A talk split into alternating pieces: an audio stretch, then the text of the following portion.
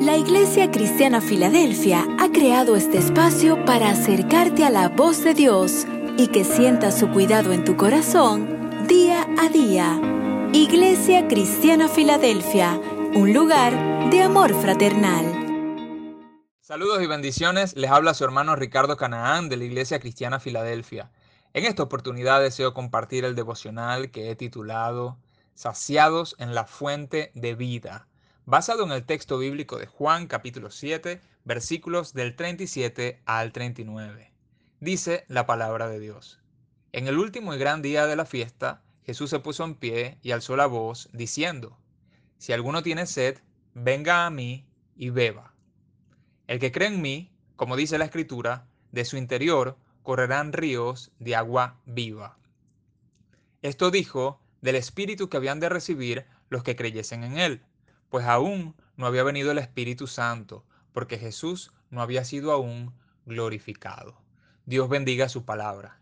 Vemos en el contexto que era la fiesta de los tabernáculos celebrada en Jerusalén en el mes de octubre, donde todo el pueblo habitaba en tiendas por siete días, conmemorando aquella peregrinación en el desierto. Y resultó que el último día el Señor Jesús comenzó a enseñar a la multitud diciendo que Él era la fuente de salvación y vida eterna.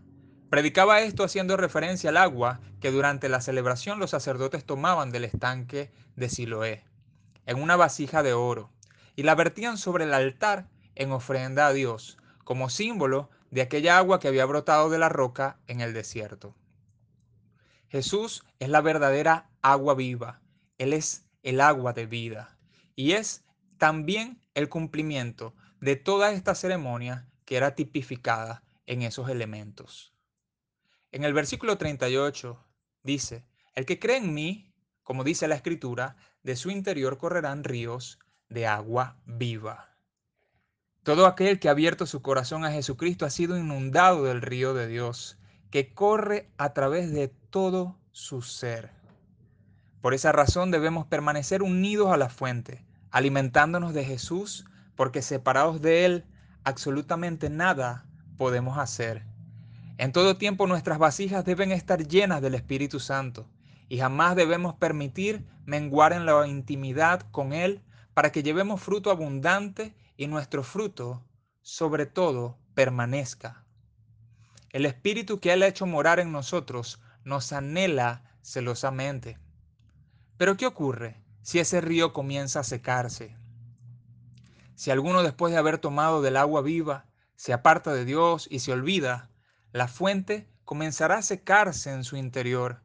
Entonces producirá una sequía espiritual que provocará una sed urgente y desesperada, que solo encontrará alivio y refugio en la profundidad de la presencia de Dios, en adoración y humillación delante de Él.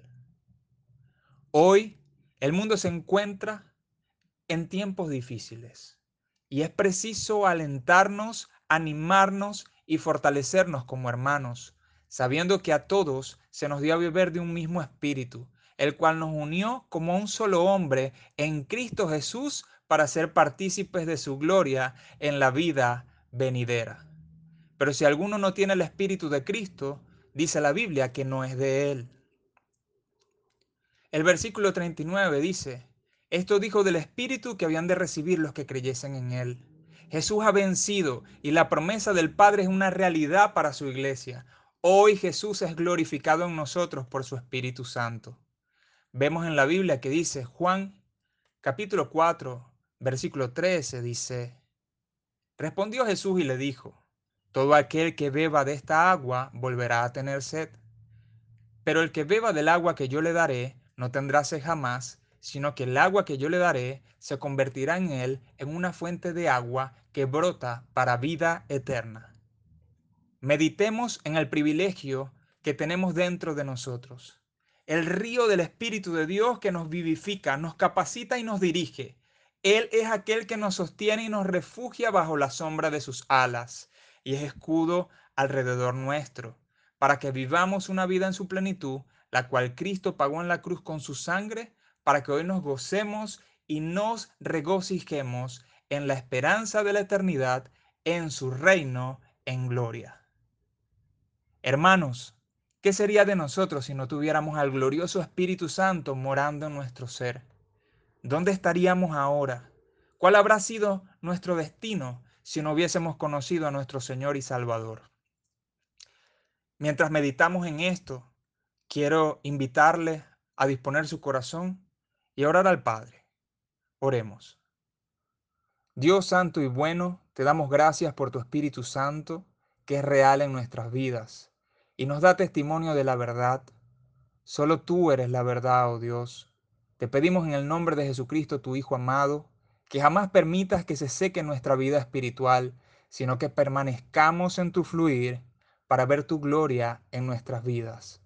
Bendícenos Dios, te necesitamos con urgencia, hoy y siempre. Amén. Que Dios les bendiga.